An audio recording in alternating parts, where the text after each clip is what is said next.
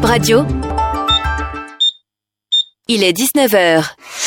Nous renouons avec l'information sur Bip Radio dans le journal présenté par Franck Romet Santana. Bip Radio, le journal.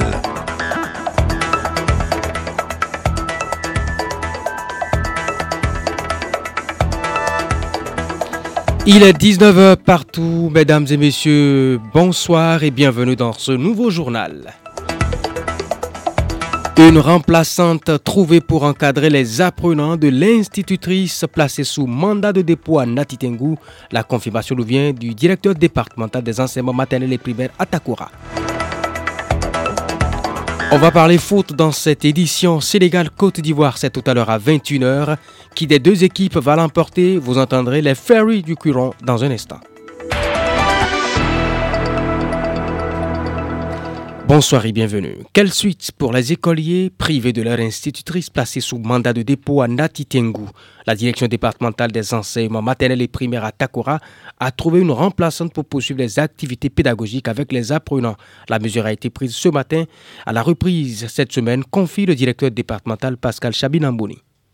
Vous savez, à l'école Oubuga où j'ai pris une maîtresse qui était en surnom que j'ai amené, j'ai les enfants à 15 heures. Donc, il y a déjà une maîtresse là, qui était en surnom à l'école primaire publique de Oubuga. Donc, je l'ai prise de là pour euh, venir occuper la place de la maîtresse. Et j'ai sorti deux notes de service afin que toutes les écoles primaires puissent créer un parking où ils vont garer voitures, motos pour que, à la sortie, ça ne puisse pas vraiment créer des ennuis aux enfants. De deux, j'ai aussi demandé aux enseignants, à la sortie des classes, de toujours mettre des enfants à rang et de les conduire jusqu'au portail avant de les libérer. Là, nous avons traîner à la porte pour que les engins, les voitures qui veulent quitter l'école des enseignants puissent encore les percuter. Si note est bien lue, on a dit d'aménager un endroit avec les moyens dont ils disposent en collaboration avec euh, le bureau APE pour qu'ils puissent garer là, on sait que ici c'est là où on met les motos, ici c'est là où on met les véhicules, que ce soit plus pêle dans la cour. Donc je pense qu'on n'a pas besoin de beaucoup de moyens. Je suis allé et avec le maire et avec le préfet pour présenter des condoléances aux familles éprouvées.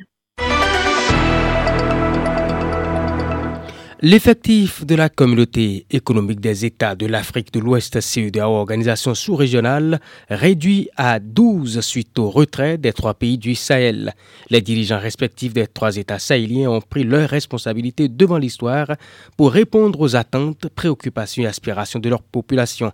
C'est par un communiqué conjoint que les trois régimes militaires du Burkina Faso, du Mali et du Niger ont annoncé leur retrait avec effet immédiat de la CEDEAO. Quelles sont les, les conséquences, bien sûr, de ce retrait? Parole à Odilon Emmanuel Koukoubou, politologue. Jusque-là, la CDAO était l'acteur important qui pouvait mettre la pression aux juntes militaires au, au pouvoir euh, au Sahel euh, pour organiser des élections afin de revenir euh, à l'ordre constitutionnel. Là, ils viennent de rendre illégitime la CDAO à mener une telle pression sur elle. Seules peut-être des mobilisations internes pourraient les amener à, aller aux élections. Deuxième chose en termes de conséquences, notamment sur le plan économique, c'est d'abord sur euh, la question de la libre circulation des biens. Les opérateurs économiques de part et d'autre de ces pays auront beaucoup de difficultés. Le problème, c'est que la CDAO par ces décisions, a déjà fait observer un temps de préparation à ce type de conséquences. En imposant des sanctions économiques à ces États-là, notamment le Niger, et avant le Niger, le Mali, ces États ont dû faire face à ces, à ces sanctions économiques et donc ont mobilisé les recettes nécessaires pour y faire face. Et donc aujourd'hui, en se retirant de la CDAO, je pense qu'ils n'ont pas fondamentalement peur des conséquences économiques que cela pourrait avoir parce qu'ils ont eu l'occasion de les éprouver, de développer euh, les mécanismes nécessaires pour y faire face. Que pensent les ressortissants de ces trois pays vivant au Bénin du retrait de leurs pays respectifs? Le Niger, le Burkina, le Mali de la CEDEAO Écoutons les réponses au micro de Laurette Diekman. CEDEAO n'est pas créé par rapport des les présidents ils sont créés pour le peuple. S'il ne fait pas ce que le peuple demande, on doit quitter les CEDEAO. On est content pour ça. Oui, CEDEAO est créé pour le peuple. CEDEAO n'est pas créé pour les présidents. Il ne fait pas ce que le peuple demande. C'est pour cela qu'on est quitté dans CEDEAO. On n'a pas peur de ces conséquences. Si c'est de prendre des visas ou bien de prendre des ces jours-là, on est prêt pour ça. Parce qu'on sait que le pays va avancer un jour. On est prêt pour ça. Si les choses, les choses sont devenues chères, tout est cher, on est prêt pour ça. Euh, ce sont les situations politiques euh, qui nous imposent cela. On n'est pas sorti de la CDAO parce qu'on veut sortir, mais ils nous ont obligés à sortir et nous allons assumer notre sortie. Ça. On va s'adapter aux nouvelles situations. Les obstacles qui vont s'imposer à nous, on va les dégager. Je remercie les trois dirigeants qui ont fait sortir. Ils ont bien réfléchi. S'il y a conséquence, on prend la conséquence, c'est tout. C'est nous tous qui souffrons. Et pendant on a la guerre, combien des années On souffre là-bas, non? Ils ont fait la margot, on a souffert, non? On est déjà habitué avec ça. On est en difficulté depuis combien des années? On est en difficulté. Toutes les choses sont chères. Nous-mêmes, tous, on est d'accord que toutes les choses sont chères. S'ils ont fermé, ils ont fermé les frontières. Ça ne nous reste plus. On préférait à souffrir. On parle maintenant football suite des huitièmes de finale de la 34e édition de la Coupe d'Afrique des Nations. Les affiches de ce soir déjà en joue Cap-Vert-Mauritanie, ça a commencé depuis 18h et à 21h tout à l'heure donc le Sénégal tenant du titre va croiser les crampons avec la Côte d'Ivoire, le pays organisateur. Et justement en parlant de cette belle affiche de ce soir, qui des Lions ou des éléphants va tirer son épingle du jeu, donc va accéder au quart de finale. Pour beaucoup de Béninois rencontrés, le Sénégal part vainqueur. Nous les écoutons.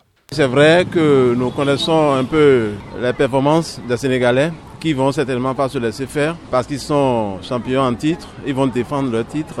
Ce qui fait que ça va se compliquer, c'est la situation dans laquelle se trouve la Côte d'Ivoire, qui pratiquement a été rachetée à la dernière minute. Et pour faire peut-être honneur à leur public et racheter la dernière défaite, ils vont vouloir donner le meilleur d'eux-mêmes. Ce qui fera que le match sera très difficile. Si je dois parler, peut-être euh, un match nul, prolongation et pénalty. Bon, selon moi, c'est la Côte d'Ivoire.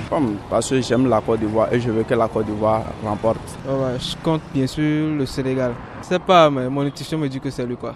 Je pense fort que c'est le Sénégal qui va remporter. La Côte d'Ivoire va tout faire pour vouloir remporter. Mais si on compare les deux équipes, on voit que le Sénégal est largement supérieur à la Côte d'Ivoire. C'est un secret de polichinelle. Euh, tout le monde sait que c'est le Sénégal qui va gagner. Ce que je sais concernant le plateau technique du Sénégal, il est assez fourni que celui ivoirien.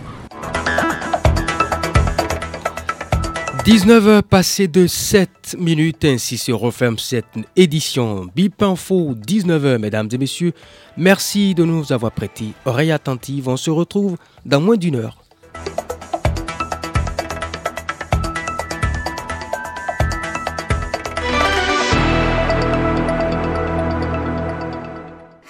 Envie d'être bien informé et envie de bons moments Vous êtes au bon endroit. Vous êtes sur Bip Radio 106 FM. Nous émettons de Cotonou.